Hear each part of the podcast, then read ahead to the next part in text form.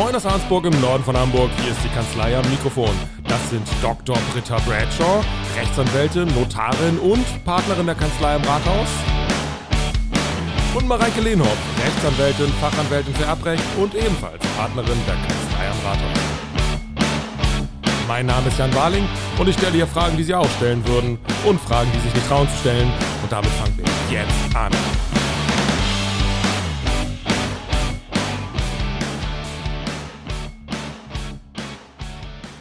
Also eine schlechte Nachricht zum Start, ne? Äh, Liebesaus. Bei? Max und Erika Mustermann trennen sich. Die kennen wir ja aber gar nicht. Ja, ich ja, bin ja. trotzdem wahnsinnig betroffen. Es war wohl keine Musterehe. so viel, so jetzt haben wir das auch, ne, mit den schlechten Witzen. ja, in der Tat, Die- das ist früh abgehakt. Dachte ich, mach's mal Ich am war da noch Anfang. gar nicht drauf eingestellt. Und die Frage ist ja, jetzt lassen sie sich halt scheiden. Und wir wissen nicht, haben sie einen Ehevertrag, ja oder nein? Aber was ich mich frage ist, ist das eigentlich nur relevant, wenn man sich scheiden lässt? Und ist es eigentlich völlig egal, ob man so einen Ehevertrag hat, wenn man sich gar nicht scheiden lässt? Das kommt drauf an, oder? Ja, also in der, Klassenkon in der klassischen Konstellation ist das sicherlich so, weil der Ehevertrag Regelungen enthält für den Fall der Scheidung. Es gibt aber auch Regelungen, die andere Bereiche betreffen können. Zum Beispiel die Regelung des Güterstandes hat auch erbrechtliche Auswirkungen. Da, da kommt es dann nicht drauf an, ob du dich scheiden lässt, sondern da kommt es dann drauf an, wenn einer verstirbt, wie ist der Güterstand geregelt und wie wirkt sich das pflichtteils- und erbrechtlich aus. Aber Und- ansonsten würde ich sagen, im Normalfall betrifft es den Fall der, der Scheidung. Würde ich auch sagen. Manchmal hat man so äh, Wünsche nach dem Motto, wenn die Frau dann Elternzeit macht und in der Zeit oder Teilzeit wieder arbeiten geht und weniger Gehalt bezieht, dass der Ehemann das dann irgendwie aufstockt. Das hatte ich neulich mal. Hm, Während einer laufenden Ehe ohne Streit. okay. Aber so der Hauptregelungsumfang, äh, der bezieht sich schon darauf, was ist, wenn das einfach alles nicht mehr so ist, wie es am Anfang so schön war. Und dann geht's in der Regel um wirtschaftliche Fragen. Ja. Ja.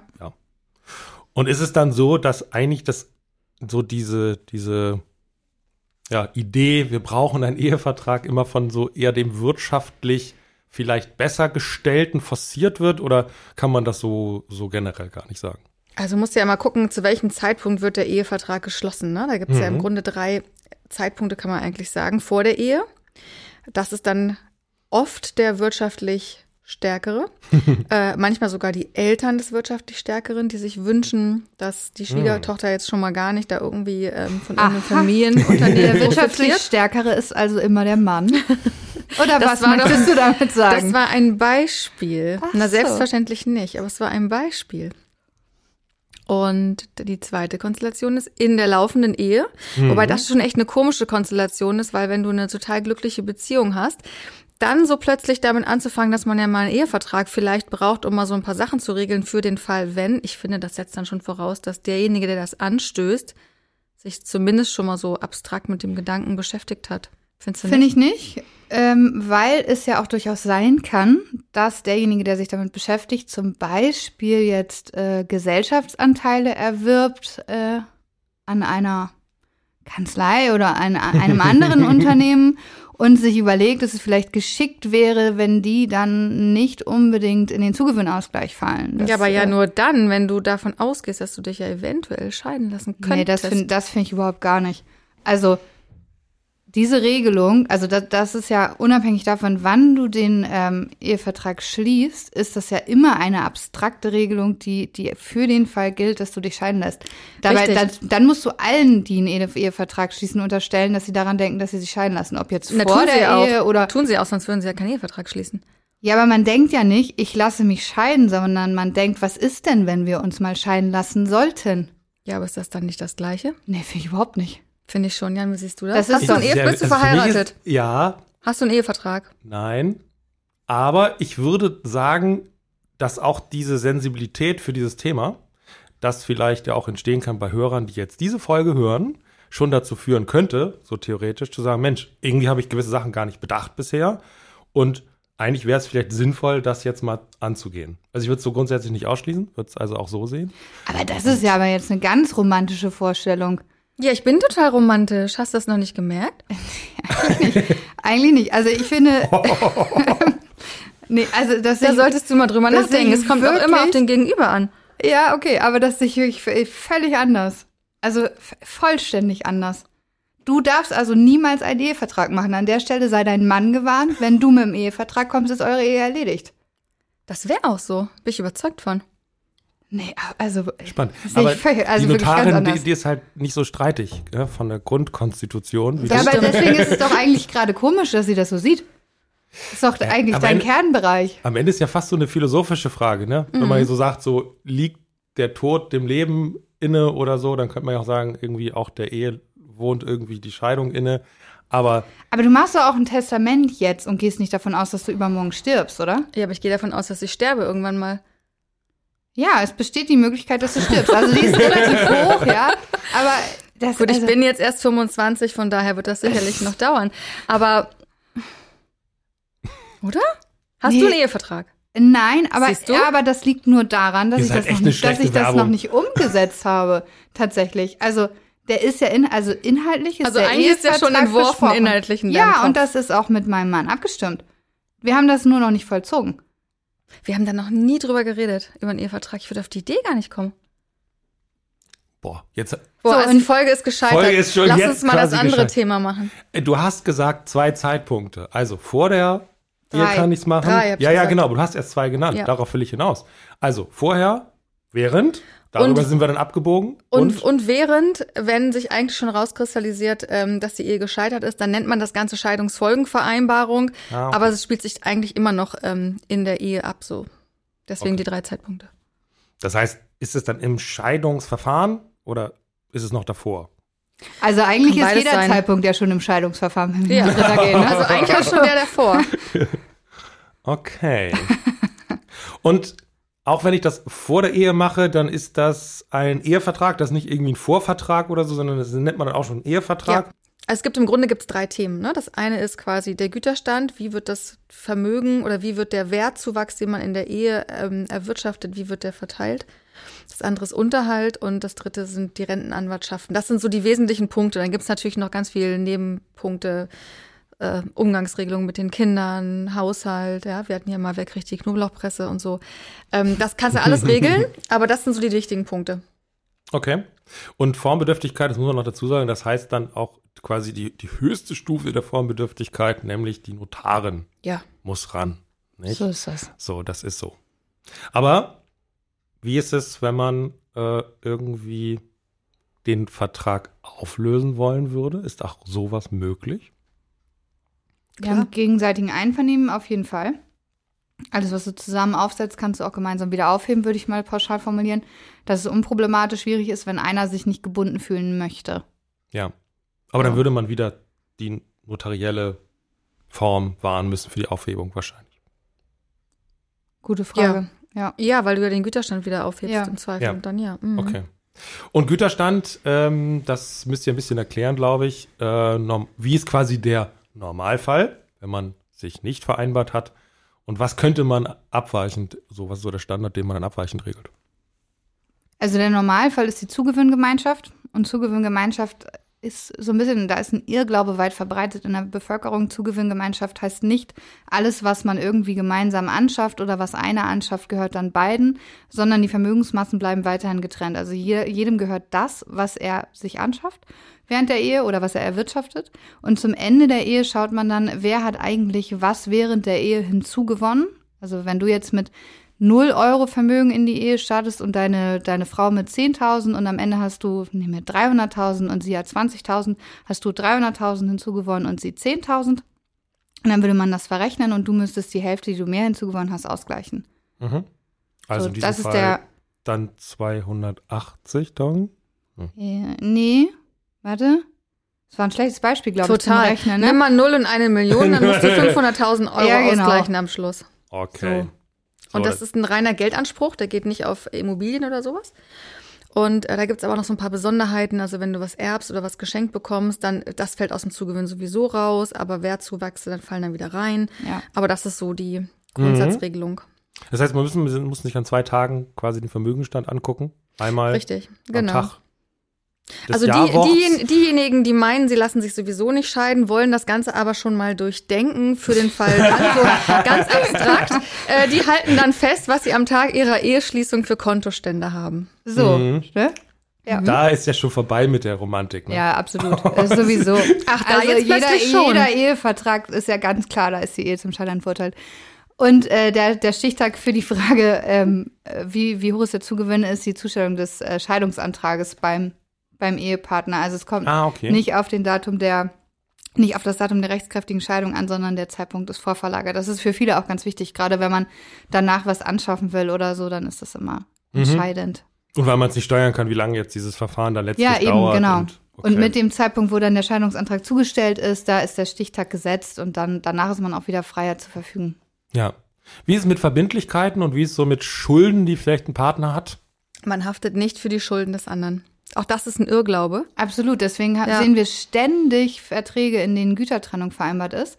Also jetzt aktuell wird das nicht mehr so viel gemacht, würde ich sagen. Aber Mhm. so in den 90ern, so mal bis 2010, so die ganzen alten Eheverträge enthalten ganz häufig Gütertrennung. Das wäre dann der zweite Güterstand, können wir auch gleich erklären, was das bedeutet.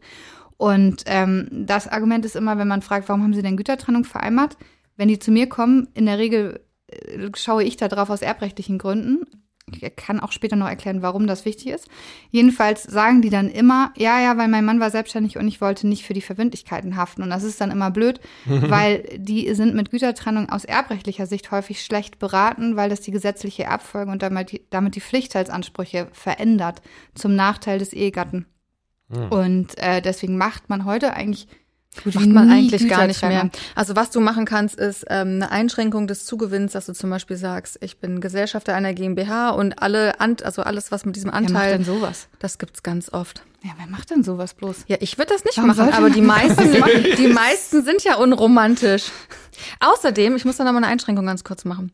Es ist ja nicht so, dass du vielleicht denkst, okay, die Ehe ist gescheitert, weil ich will jetzt über einen Ehevertrag sprechen. Aber es ist ja so, dass du einkalkulierst, dass dein Partner im Fall der Trennung nicht so reagiert, ähm, wie du es dir vielleicht vorstellen würdest. Und das ist ja im Grunde eher der Grund für einen Ehevertrag. Weißt du? Weil normalerweise würde Ja. man ja denken, und so denke ich das auch, sollten wir uns jemals scheiden lassen. weil Wir sind jetzt seit, glaube ich, 18 Jahren dieses Jahr verheiratet oder 17. Also jedenfalls schon ganz schön lange. Aber sollten wir uns jemals scheiden lassen, würde ich halt immer denken, das kriegen wir schon irgendwie hin und wir brauchen dafür keine notarielle Vereinbarung. Ja, das denke ich auch. Aber, aber nun, wir trotzdem sehen hast doch, du deinen Ehevertrag schon in der Tasche. Ja, aber Britta, wir sehen doch auch jeden Tag in der Praxis, dass das nicht stimmt. Am Ende des Tages. Dass du den anderen nicht so kalkulieren kannst. Die Leute, die hier sitzen und sich scheiden lassen und sich streiten, die haben vorher auch nicht gedacht, das wird streitig. Die Leute, die hier sitzen und äh, von ihren Kindern in die Mangel genommen werden, weil sie Pflichtheitsansprüche geltend machen, die sitzen hier auch nicht, weil sie vorher gedacht haben, ach, das wird bestimmt streitig, sondern die sagen alle, nie im Leben hätte ich damit gerechnet. Was sagt Stefan immer? Auswahl verschulden, ne? Bei Eheschließung? Ja. Naja, meistens kommt noch so eine Art von Verletzung dazu, ne? So bei so Trennung. Und dann Ja, ändern sich ja, manchmal Mann, Ja, Emotionen. natürlich, klar. Klar, wenn man, wenn man sich, wenn man sich trennt, weil beide sagen, ja, das war's jetzt und war schön, aber ist gut, dann, dann streitet man sich auch nicht. Oder wenn man sagt, wir sind beide einverstanden, das kann passieren. Aber es kann auch nicht passieren. Und ich glaube, das muss man einfach mit einkalkulieren. Das finde ich wieder unromantisch, aber wir sind dann schon wieder beim Anfang. Also lass uns doch fachlich werden. Wo war man jetzt gerade? Ach so, man kann den Güterstand modifizieren, indem man sagt, bestimmte Anteile oder so oder Immobilien werden aus diesem Zugewinn rausgenommen. Äh, Oder man sagt, ähm, der Zugewinnausgleich soll stattfinden im Fall des Todes. Ne, dafür wird es nicht ausgeschlossen, aber eben nicht im Fall der Scheidung. Also so kann man das schon machen. Hm, okay. Aber bei dieser, bei dieser Nullmessung, quasi am Anfang, Mhm. äh, da würde man schon auch, da würde man Schulden, die jemand hat, zu diesem Zeitpunkt würden schon berücksichtigt werden. Ja. Ja, es das geht nicht schon. nur um das positive Vermögen, sondern Nee, auch. das wäre ein Nee. bisschen schwierig, ne? Okay, in dem Sinne ist äh, das dann doch relevant, ob ein Partner Negatives Schulden hat oder nicht. Anfangsvermögen. Genau, negatives Anfangsvermögen. Okay, gut. Ja, ähm, Möchtest du noch zu den anderen Güterständen was hören, um das na, wir haben, vollständig zu machen? wir haben die Gütertrennung. aber wir haben nicht erklärt, was das ist. Das stimmt. Sollen wir? Nö. Mareike, Doch, ja, Mareike aber- möchte das aber total Nein, gerne ich mal möchte das loswerden. nicht unbedingt, aber vielleicht für den Hörer ist das sonst unvollständig.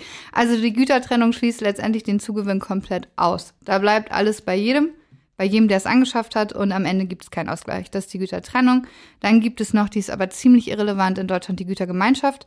Da ist es tatsächlich so, das ist eigentlich der Güterstand, den sich alle vorstellen, wenn sie heiraten, nämlich alles, was du kaufst, geht über in das gemeinsame Eigentum der Ehegatten. Das ist, glaube ich, der äh, Standard Güterstand in Dänemark, deswegen haben wir manchmal hiermit tatsächlich zu tun, aber Und eher ich meine selten. auch in Großbritannien. Also es gibt Kann ganz, sein, da ja. heißt es Errungenschaftsgemeinschaft. Es gibt ganz viele, wo das so ist, ganz viele Ja. Länder.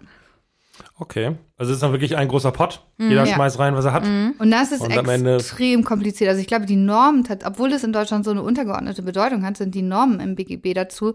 Es gibt viel mehr als zu den anderen beiden Güterständen, weil du einfach so wahnsinnig viel regeln musst. Du kannst dann noch irgendwie auch im Todesfall beantragen, dass die Gütergemeinschaft fortgesetzt wird und das hat dann irgendwelche Auswirkungen. Also da müssen wir aber nicht vertiefen. Nee, das macht aber nicht mehr. die drei gibt's.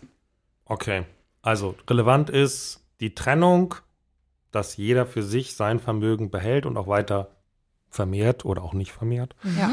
Oder dass wir diesen Zugewinnausgleich haben, der dann in der Regel äh, dann besteht, wenn ich einen Ehevertrag nicht gemacht habe, weil ich so romantisch bin. Ich könnte aber auch einen Ehevertrag machen und unromantisch sein und auch bei dieser ähm, Zugewinngemeinschaft bleiben, Ja. weil ich andere Regelungen einfach haben möchte und deswegen mache ich überhaupt diesen Genau. Vertrag. Was können noch solche Gründe sein, die dafür sprechen, vielleicht einen Ehevertrag zu machen? Spielt zum Beispiel das Thema Kinderwunsch, spielt das eine Rolle für sowas? Ist das nochmal so ein Punkt, wo man sagt, okay, warte mal, wenn das irgendwie im Raum steht, dann macht Also als Verpflichtung dann oder wie? Also, guter, guter Ansatz. Ja, geht das? Das ist, das ist sittenwidrig, aber Wollen wir die Ehe unter der auflösenden Bedingung der reichen Kinderschar Ja. schließen? Äh, nee.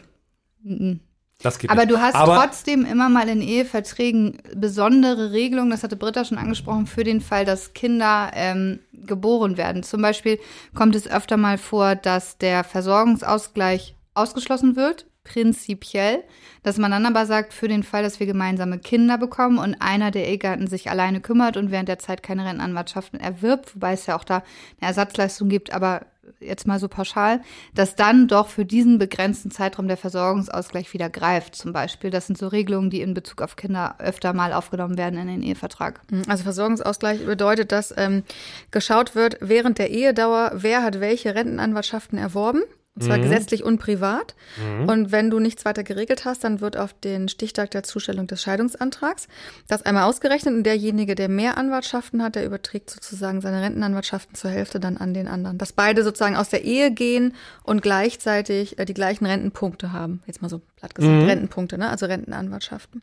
okay. Und das kann natürlich ziemlich wehtun, wenn jetzt eine Frau sehr viele Jahre sehr fleißig gearbeitet hat und ganz viele Rentenanwartschaften erworben hat und der Ehemann ähm, gar nichts gemacht hat, vielleicht die Kinder betreut Oder hat. auch in der Selbstständigkeit. Das Oder kann auch bitter sein, ne? Selbstständigkeit, wenn genau. einer selbstständig ist und äh, im Prinzip nicht einzahlt in irgendeine Form der Rentenkasse und der andere ganz normal angestellt gearbeitet hat, dann kann das auch böse enden. ja, Ja. das ist echt teuer. Aber es werden nicht nur die gesetzlichen Renten betrachtet, sondern auch private, Private Renten. auch, irgendwelche ja. Vor- Ja. Alle diese Vorsorgen werden, werden praktisch angeschaut und dann versucht man darüber auszugleichen. Ja. Ja.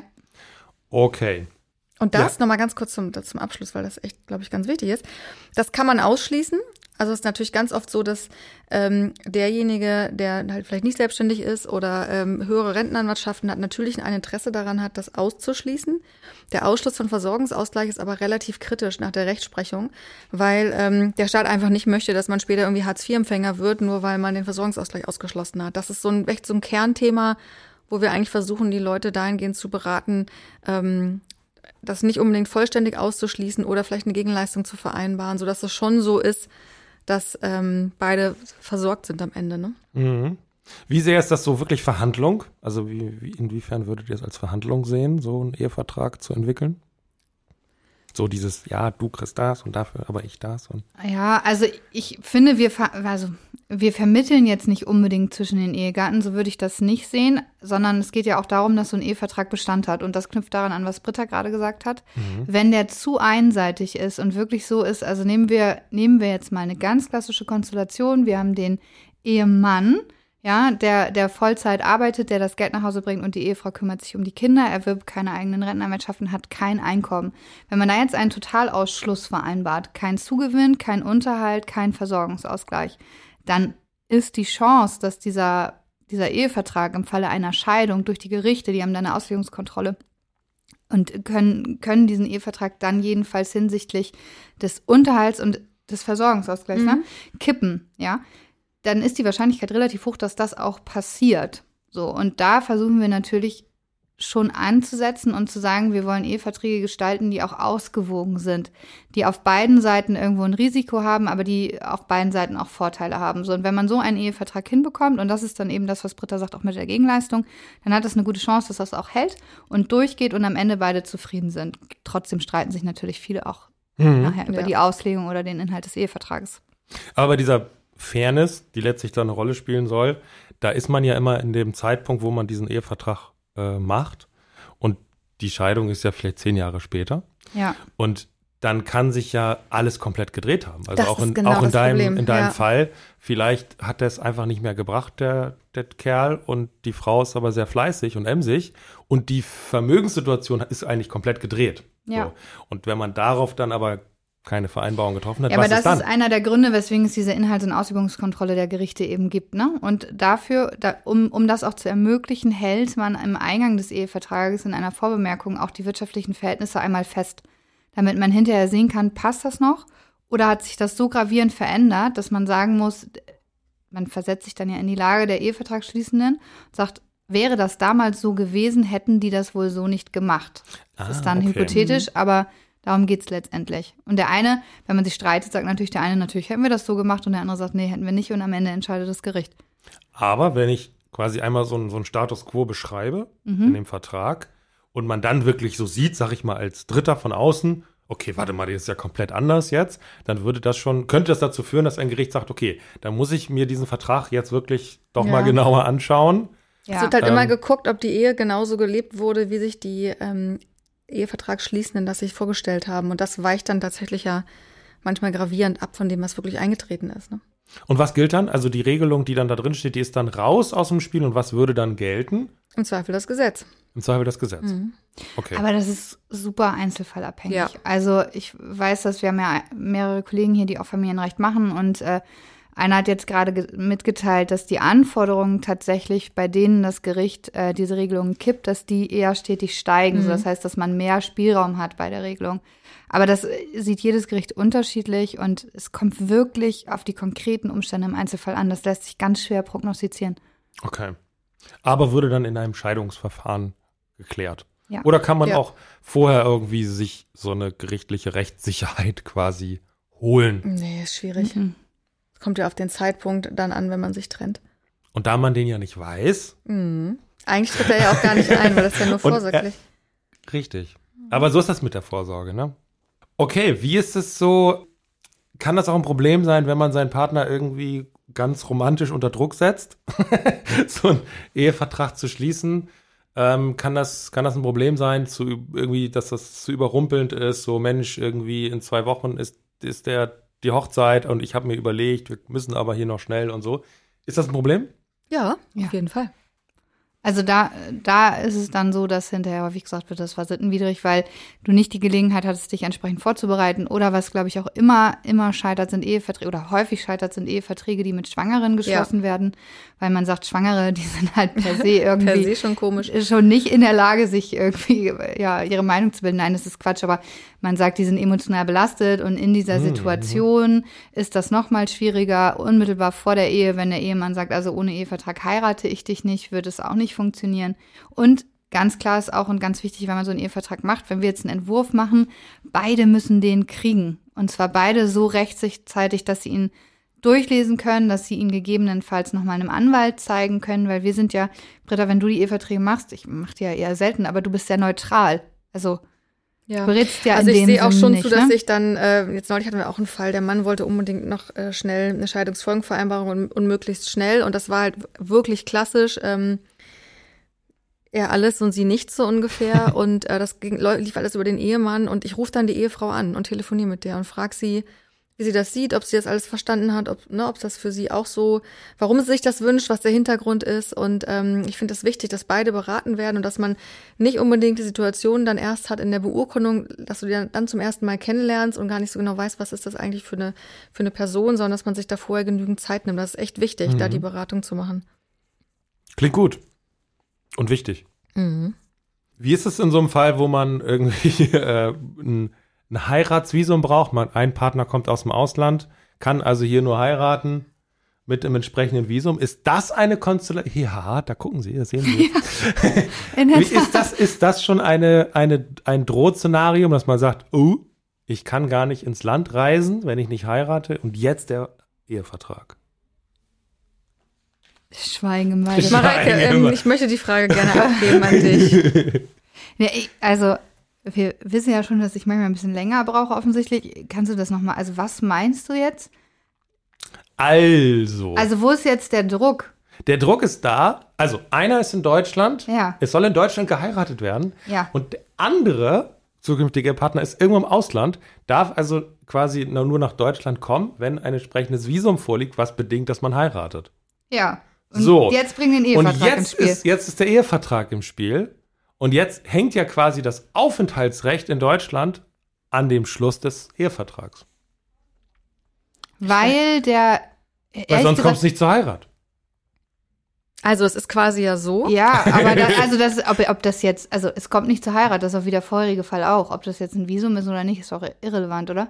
Nein, dass man, dass man darüber unter Druck gesetzt ist und deswegen Also der, vielleicht später der dieser Grund, Ehevertrag nicht Ja, aber der gilt. Grund, warum man unter Druck gesetzt wird, der spielt keine Rolle. Unter Druck setzen an sich ist halt verwerflich. Das beantwortet die Frage nicht. Doch, die beantwortet die total. Heißt also, in so einer Konstellation Würde, warte wahrscheinlich. mal, da würde man Also schon du gar keinen Ehevertrag du machen. darfst die Eheschließung nicht abhängig machen vom Ehevertrag. Natürlich nicht. okay, So, da, da darüber stolpern wir schon. Ja. Okay. Ja. Aber ist das dann nicht immer schwierig, wenn ich das vor der Eheschließung dann mache?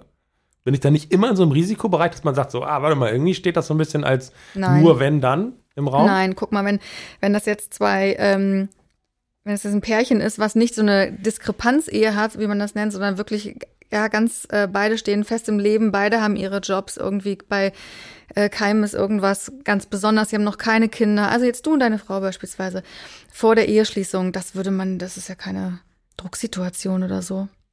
Also nur weil man es vor der Eheschließung Ja. macht, ist es ja keine Drucksituation. Nee. Aber durch ich heirate dich nur, wenn du den Ehevertrag Also unterschreibst, so sollte wird man es eine nicht Drucksituation. formulieren. Das ist ja ungeschickt. Man ja. sollte es anders formulieren, auf jeden Fall. Das ist gut. Jetzt müssen wir in die, äh, in, in die Urkunde das aufnehmen. Der Ehemann gibt zu Protokoll, er heiratet sie nur, wenn er. Naja, lassen wir das. Nur, nur unter der aufschiebenden Bedingung. Da, okay, dann die Frage Vertragsstrafen, habe ich mir überlegt. Im Ehevertrag? Ja. Und zwar, äh, Wenn die Ehe nicht regelmäßig vollzogen wird, oder? ja, äh, ja, das ist der eine Fall. Ist das möglich? Nein. Und, und der andere Fall, Vertragsstrafe beim Fremdgehen. Nee, also ich will jetzt auch nicht nur wieder Nein sagen und damit ist die Antwort gegeben, aber sittenwidrig. Ja, würde ich, würde ich Ja. auch sagen. Trotzdem findet man das bestimmt in Eheverträgen. Da bin ich mir relativ sicher. Ja. Weil wenn beide sich dann einig sind, dass sie, dass sie die Vertragsstrafe auch so wollen und der andere zahlt, dann ist ja gut, ne? Sittenwidrigkeit spielt ja nur eine Rolle, wenn einer nicht mitzieht. Ist ja nicht zum Nachteil einer Seite, oder? Doch, kommt drauf an. Moment ja- mal, Moment mal, Moment mal, Moment mal. Sittenwidrigkeit liegt auch schon dann vor, wenn alle mitziehen. Es hat nichts damit zu tun, ob jemand Ja, nicht das mitzieht ist oder klar, nicht. aber es interessiert ja nicht, ob sittenwidrig ist, wenn beide sich dran halten. Naja, denjenigen, der es beurkunden soll, ja schon. Du kannst ja nicht sowas beurkunden. Das ist sittenwidrig. Also, ist es ja gar nicht mein, mein wirrer Gedanke, sondern ich habe das ja gelesen. Offenbar denken Leute schon über solche Ja, Konstellationen. mit Sicherheit. Mit Sicherheit. Und äh, völlig abwegig ist wahrscheinlich auch gar nicht, dass man sagt, Mensch, gewisse Regeln sollen gelten in dieser Ehe. Und wenn die nicht erfüllt werden oder gebrochen werden, dann Aber das wäre dann Strafe. tatsächlich auch ein Sonderfall, wo der Ehevertrag außerhalb der Scheidung Rechtskraft entfalten würde, wenn es denn nicht sittenwidrig wäre. Interessant. Ja. Gut, was machen wir jetzt, dass Britta doch einen Ehevertrag schließt? Also, wie kriegen wir es hin? Was ist denn dein Interesse daran, dass ich einen Ehevertrag schließe? Naja, du als gutes Vorbild. Also, du, In der Tat. ne, das ist ja, In der Tat, ja. das ist natürlich irgendwie jetzt einfach schlechte Werbung, dass, dass ihr selber das nicht vorlebt, ne? Naja, ich würde ja, ich habe nur noch nicht. Marek ist noch nicht dazu gekommen. Ja, das stimmt aber tatsächlich, weil, ich kann es dir sogar erklären. Müssen wir Mal gucken, ob wir das am Ende rausstreichen, weil es Komm nicht wieder mit ist. deiner neuen Küche, weil die kann nicht für alles herhalten. Das hat mit meiner neuen Küche das überhaupt gar nichts zu tun, sondern Äh, damit, dass als ich damals Testament und Vorsorgevollmacht gemacht habe und wir auch äh, den Ehevertrag angehen wollten, da war ich tatsächlich schwanger. Und deswegen haben wir es damals nicht gemacht und seitdem liegt es halt auf Eis. So. Hm. Aber es besteht grundsätzlich Einigkeit darüber, dass das passieren soll. Mhm.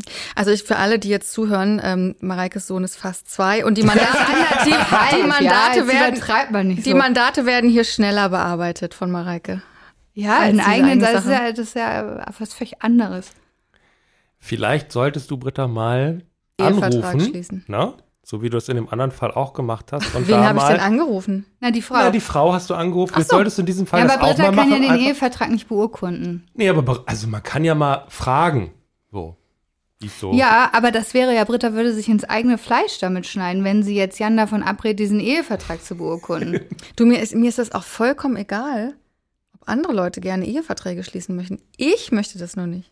ja, und ich möchte aber eigentlich nicht, dass wenn du dich dann scheiden lässt, dass wir hier die Bewerter durchlaufen haben, weil du keinen Ehevertrag hast. Wir haben das aber nicht in unserem Gesellschaftsvertrag drin. Nee, das ist richtig, aber es wäre trotzdem vernünftig. Ich werde mich nicht scheiden lassen, Mareike. Das glaube ich. Das glaube ich aber für mich selbst auch. Aber Na wenn, dann. ist es ja besser, man hat einen Ehevertrag. Mit so. 17, 18 Jahren schon auf dem Buckel, ne? Kann man den Glauben Den haben. Rest kann man jetzt auch hab noch durchhalten. Ich, ich habe auch schon 19 Jahre, also nicht Ehe, aber Beziehung. Ich wollte gerade sagen, wie alt warst du denn da? 14? das ist ein anderes juristisches Problem. Ja, 16. Krass. So. So, letzte Frage. Warum soll man es denn dann nun machen? Ja, ich habe alle Argumente vorgetragen. Frau Notarin. Ja, Mareike hat ja alle Argumente vorgetragen. Ja, ich bin tatsächlich nicht so ein großer Fan von Eheverträgen. Ähm, natürlich beraten wir in dem, in dem Schwerpunkt, aber äh, ich mache lieber andere Sachen. Ja, Ist so. ist doch ein ehrliches Wort. Ja, und ich finde, Eheverträge sind äh, vorsorgend wichtig und äh, wenn man sich darüber Gedanken macht, wie man sein Leben regelt, dann finde ich, kann man das gut mitregeln, ohne dass man davon ausgehen muss, dass man sich scheiden lässt. Insbesondere dann, wenn es einfach Themen gibt, bei denen man sagt, die möchte man ganz klar ausgrenzen. Wenn man sagt, die gesetzlichen Regelungen sind für mich völlig in Ordnung, dann ist das auch total okay. Aber man muss sich irgendwie Gedanken darüber machen, finde ich. Gut. Also, wir werden, wir werden Sie auf dem Laufenden halten, wie das auch äh, in den nächsten Jahren mit diesem Ehevertrag bei Mareike weitergeht. Und äh, danke fürs Zuhören. Ja, tschüss, ne? Tschüss. Vielen Dank, dass Sie bei uns waren. Und sollten Sie eine Frage haben, die ich Britta und Mareike doch nicht gestellt habe, schreiben Sie mir an fragen.kanzleiamikrofon.de. Um keine Folge zu verpassen, abonnieren Sie unseren Podcast. Bis zum nächsten Mal. Tschüss und bleiben Sie neugierig.